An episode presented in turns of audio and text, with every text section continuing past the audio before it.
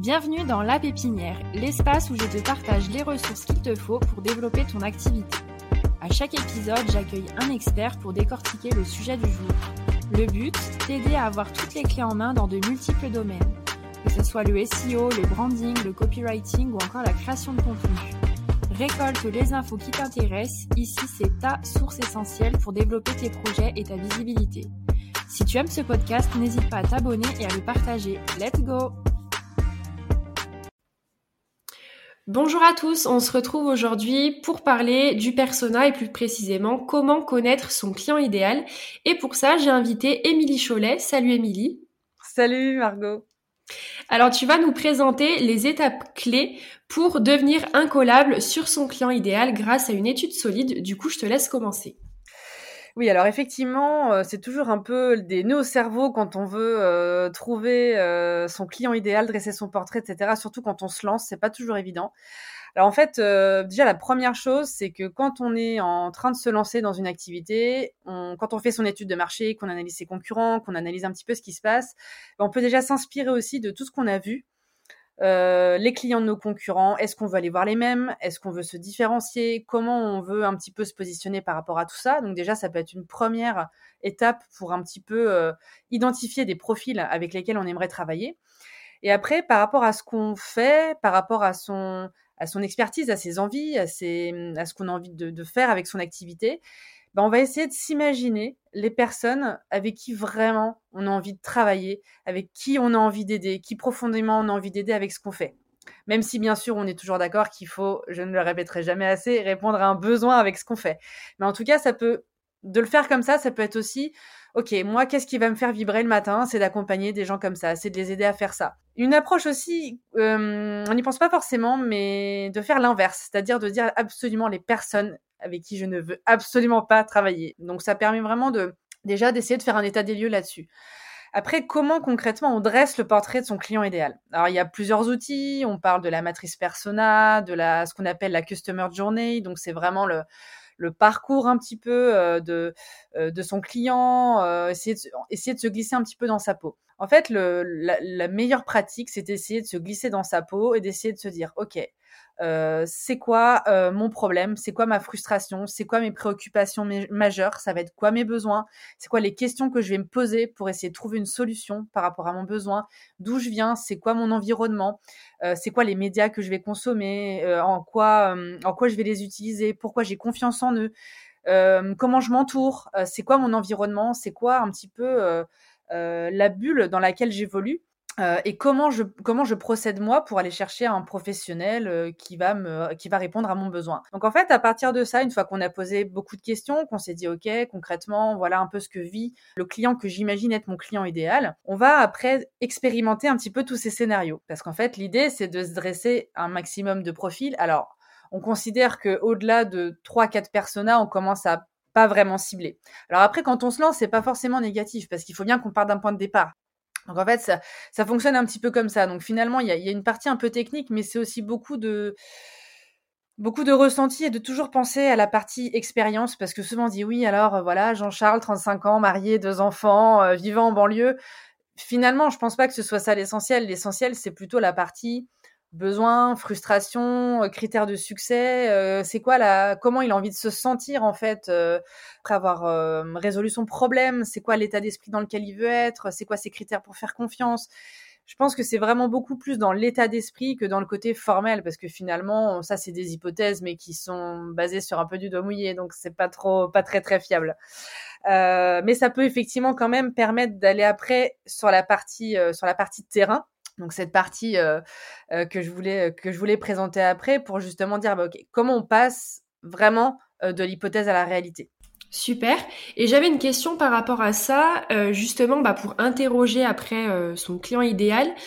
Est-ce qu'il y a des actions à mettre en place? Comment tu rentres en contact avec eux pour qu'ils répondent ensuite à ton guide d'entretien, questionnaire, ce qu'on verra juste après? Bah alors en fait, euh, il y a plusieurs, y a plusieurs pistes. Soit on va aller les chercher là où on pense qu'ils sont, c'est-à-dire, je sais pas moi, par exemple, demain, euh, j'aimerais bien aider euh, des amateurs de bio avec mon produit. Et ben on va essayer de se dire, ok, très bien, moi je suis, je suis Jean-Charles, admettons. C'est quoi mes habitudes? Où je vais? Comment je vais chercher de l'information? Euh, comment je me renseigne? Est-ce que je vais sur des communautés thématiques? Est-ce que je vais, est-ce que je vais sur LinkedIn, sur euh, Facebook, sur euh, TikTok, Instagram, n'importe? Est-ce que je, je me renseigne sur la presse spécialisée? Est-ce que je me rends à des événements? Est-ce que je Et en fait, nous, quand on va être en recherche justement d'avoir des informations et de récolter de la donnée auprès de ces gens-là, on va essayer d'aller là où ils sont et d'aller les rencontrer à ce moment-là.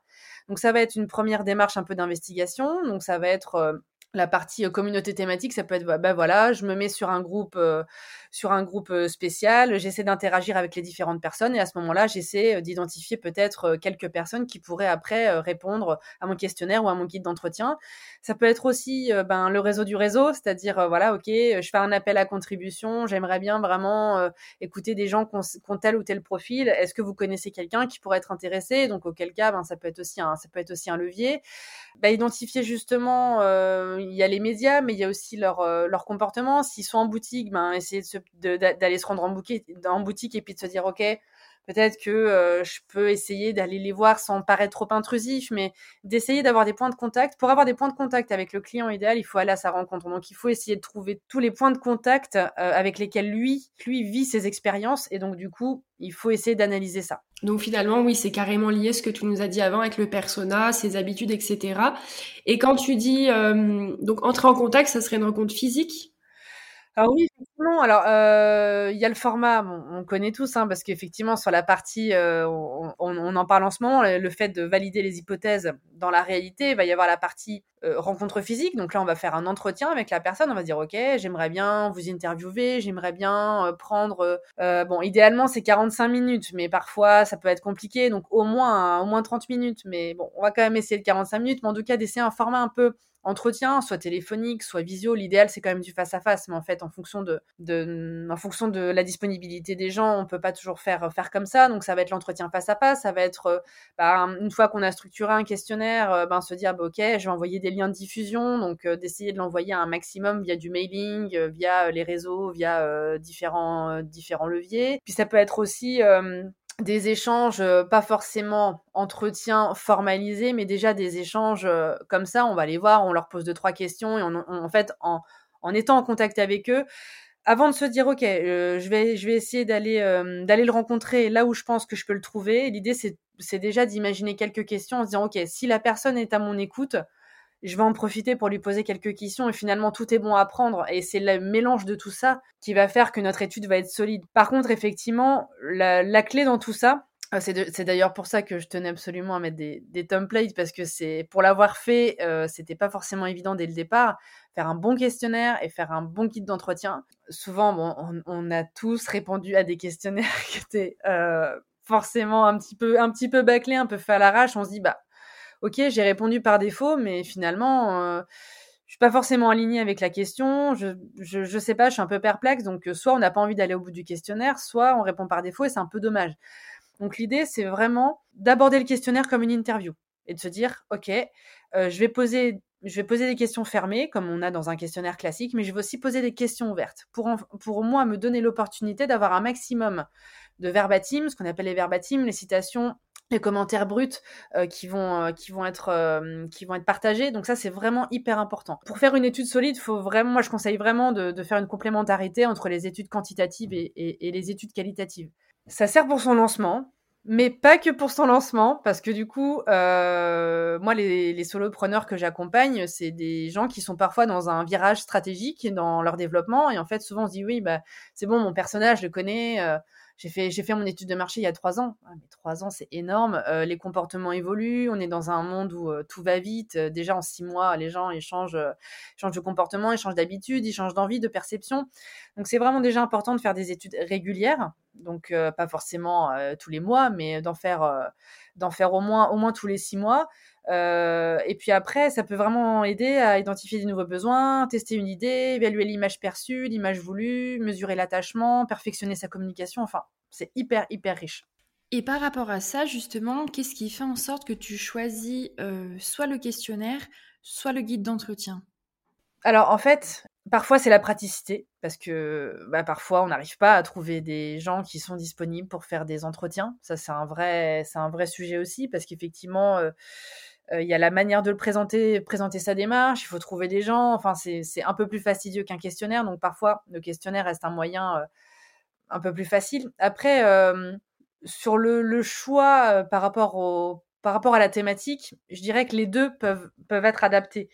Euh, si je veux identifier un nouveau besoin, si je veux euh, perfectionner ma communication, si je veux euh, évaluer mon image et les, vérifier si mon image elle est bien en adéquation avec ce que perçoit mon client ou mon prospect, les, les, deux formats sont vertueux en fait, mais c'est juste que la, hum, on va beaucoup moins en profondeur avec le questionnaire parce que le questionnaire, on n'est pas à côté de la personne pour lui dire, ben voilà, pour creuser, pour essayer de comprendre un peu plus en profondeur, etc. C'est d'ailleurs pour ça que moi je préconise quand on veut vraiment faire que du questionnaire, de l'aborder comme une interview, parce qu'en fait, finalement, on va pas faire non plus un questionnaire avec 60 questions. Alors que finalement, un format entretien où on, oui, on se dit, mais 45 minutes, c'est énorme, mais ouais, mais 45 minutes, c'est à la fois beaucoup et pas beaucoup. Parce que le temps qu'on présente sa démarche, qu'on discute, comme nous, on est en train de faire en ce moment, le temps, il défile, ça va très vite. Et c'est pour ça d'ailleurs que le guide d'entretien est vraiment important parce qu'en fait, c'est là où on a toute la structuration de sa conversation, on a toutes les questions clés et finalement on se dit, OK, là, je sais qu'en sortant de l'entretien, j'aurai toutes mes réponses et que je vais vraiment pouvoir aller creuser et rebondir. Donc moi, à choisir entre les deux, bien sûr que pour moi, l'interview, c'est un format beaucoup plus, beaucoup plus vertueux pour aller en profondeur. Oui, c'est ce que j'allais dire. Finalement, le guide d'entretien, c'est beaucoup plus précis pour obtenir déjà beaucoup plus de réponses en profondeur qu'un questionnaire. Par contre, le questionnaire, du coup, est beaucoup plus simple à envoyer et euh, pour récolter des informations rapidement. Ben, en fait, c'est ça, effectivement. C'est pour ça que de faire les deux en parallèle, c'est bien, parce que parfois, ben, entre le moment où on a envie de faire les entretiens et le moment où on se dit, bon, ben voilà, moi, quand je dis, bah ouais, mais il, il faudrait 10 personnes. Mais 10 personnes, c'est énorme. Oui, mais si tu commences maintenant que tu fais peut-être une étude quantitative à côté et que tu petit à petit tu vas avoir une personne, deux personnes, trois personnes, ça tu le rajoutes dans ta base de données et tu, tu en fait l'objectif c'est que toutes les informations que tu récoltes après sur ton client, tu le mettes dans un même endroit, dans un espace partagé où tu as toutes tes informations et tu te dis OK, petit à petit, tu vas commencer à, confronter entre les réponses que tu as eues de ton questionnaire et les interviews que tu fais. Et là, c'est comme ça que tu vas commencer à pouvoir vraiment euh, euh, affiner, tisser des choses et voir des tendances. Donc euh, finalement, c'est pas, faut pas se mettre la pression avec les entretiens. C'est, pour moi, c'est indispensable, mais on fait à son rythme. Et puis on fait comme on peut. Et puis il y a des sujets, il y a des domaines, il y a des secteurs d'activité. C'est, très compliqué. Je veux dire, euh, il y a des domaines pour trouver des, des, personnes disponibles. Déjà trouver les personnes, c'est pas évident. Donc il, il, faut s'adapter, mais il...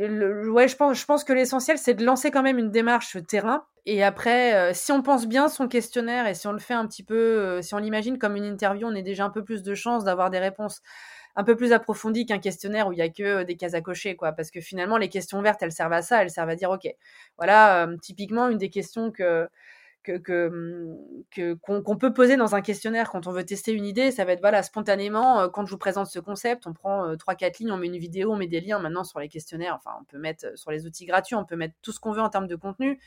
Spontanément, qu'est-ce que vous en pensez? Point. Juste une question ouverte comme ça. Alors oui, on peut pas relancer sur les réponses de la personne, mais en tout cas, on on met pas de billets. Parce que le problème, c'est que quand on met des, choix de réponses, bah oui, mais on met des choix de réponse, c'est-à-dire que la personne, elle, va cocher ce qui lui semble le plus pertinent par rapport à ce qu'on lui propose, mais ça va pas être spontané, ça va pas être quelque chose qu'elle va sortir d'elle-même. D'ailleurs, euh, juste petit aparté, pour moi, c'est indispensable de rajouter toujours une case autre dans un questionnaire, dans toutes ces, dans toutes ces questions. Alors qu'on n'y pense pas forcément, mais si on met un, si on met une case autre, là, ça permet aussi de pouvoir quand même avoir un niveau un peu plus, un peu plus riche en tout cas de contenu récolté, quoi. Oui, il faut vraiment que le répondant choisisse ses réponses euh, sans forcément lui guider bah, justement euh, ses fameuses réponses. Et justement, après avoir récolté tout ça, quelle est la prochaine étape? Bah, alors une fois qu'on a tout ça, donc on a, on a bien pris le temps, c'est, on a bien analysé tout ce qui est ressorti, etc. On est censé avoir euh, dégagé des, hum, ce qu'on appelle des, bah, des, tendances, des choses qui apparaissent en majeur, en mineur, etc. Et de se dire ok, euh, voilà les verbatims vraiment forts qui sont ressortis, voilà les éléments de langage hein, qui se, qui se sont dégagés, voilà ce qu'on m'a raconté. Ben, en fait, on va se servir de cette étude-là pour écrire son discours de communication. Donc là, on va se servir de son langage pour justement, parce qu'il a utilisé certains mots pour parler de ses envies, de ses besoins, de ses de, l'état émotionnel dans lequel il a envie d'être euh, quand il fait appel à un prestataire qui propose tel ou tel euh, produit ou service. Et donc, du coup, si en utilisant son langage, on va vraiment augmenter ses chances d'avoir un discours de communication impactant et de pas prendre le risque de faire ce que font, mais c'est humain, mais de faire, euh, enfin, la majorité des gens font ça. J'ai une super expertise, je suis sûre que ça va se vendre et du coup, on fait quoi? Eh ben, on raconte son expertise. Sauf qu'en fait, moi, en tant que client, c'est pas. En fait, oui, je vais acheter ton expertise, mais moi, ce qui m'intéresse, c'est ce que ça va m'apporter à moi. donc, du coup, ça, ça va permettre vraiment de travailler la fameuse promesse qui, dont on entend parler tout le temps, mais qui est fondamentale, c'est-à-dire, ben, concrètement, moi, avec mon produit ou mon service, c'est quoi ma valeur ajoutée pour mon client? C'est quoi l'expérience que je lui propose? En quoi je vais être plus pertinent qu'un autre? C'est quoi euh, Voilà, je l'aide à faire quoi? Je lui permets de faire quoi? Je l'accompagne dans quoi? Donc de toujours utiliser des verbes d'action. Je vous aide à concrètement faire quoi? Et moi, moi je me dis, c'est quoi l'avant, c'est quoi l'après? Donc c'est ça qu'il faut avoir en tête parce que souvent on dit oui, voilà, j'ai, je suis diplômé de, je suis certifié, je suis breveté, j'ai fait ça, j'ai fait ci, etc. C'est très bien, c'est très bien et c'est fondamental de le mettre dans le discours de communication. Sauf que sur la promesse, le client, lui, ce qu'il va vouloir savoir, c'est est-ce que ce, professionnel-là est le plus adapté pour répondre à mes besoins à moi? Je peux être que en adéquation avec lui finalement. Donc je je peux pas je limite quand même beaucoup les risques d'avoir un décalage entre justement ce que je veux qu'il perçoive de moi et ce que lui va vraiment percevoir de moi. D'accord. Et je pense aussi que finalement ça ça peut nous aider, euh, je pensais au landing page par exemple, tout ce qui est page de vente, pouvoir créer ces textes en fonction de tout ce que tu viens d'expliquer. Oui, bien sûr, effectivement, ça va, ça va vraiment servir de, servir de levier. Alors après, il y a bien sûr l'expertise un peu plus technique de référencement, etc. Mais en tout cas, sur la, la, base, sur le, socle, la, structuration, l'architecture, euh, oui, je pense que clairement, c'est l'objectif. Super. Bah, merci beaucoup en tout cas pour, euh, pour tous tes conseils et tout ce que nous as expliqué.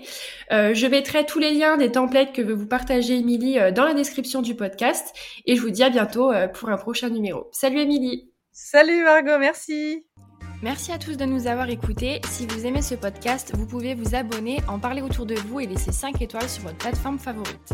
Et moi, je vous dis à bientôt pour un nouvel épisode de La Pépinière.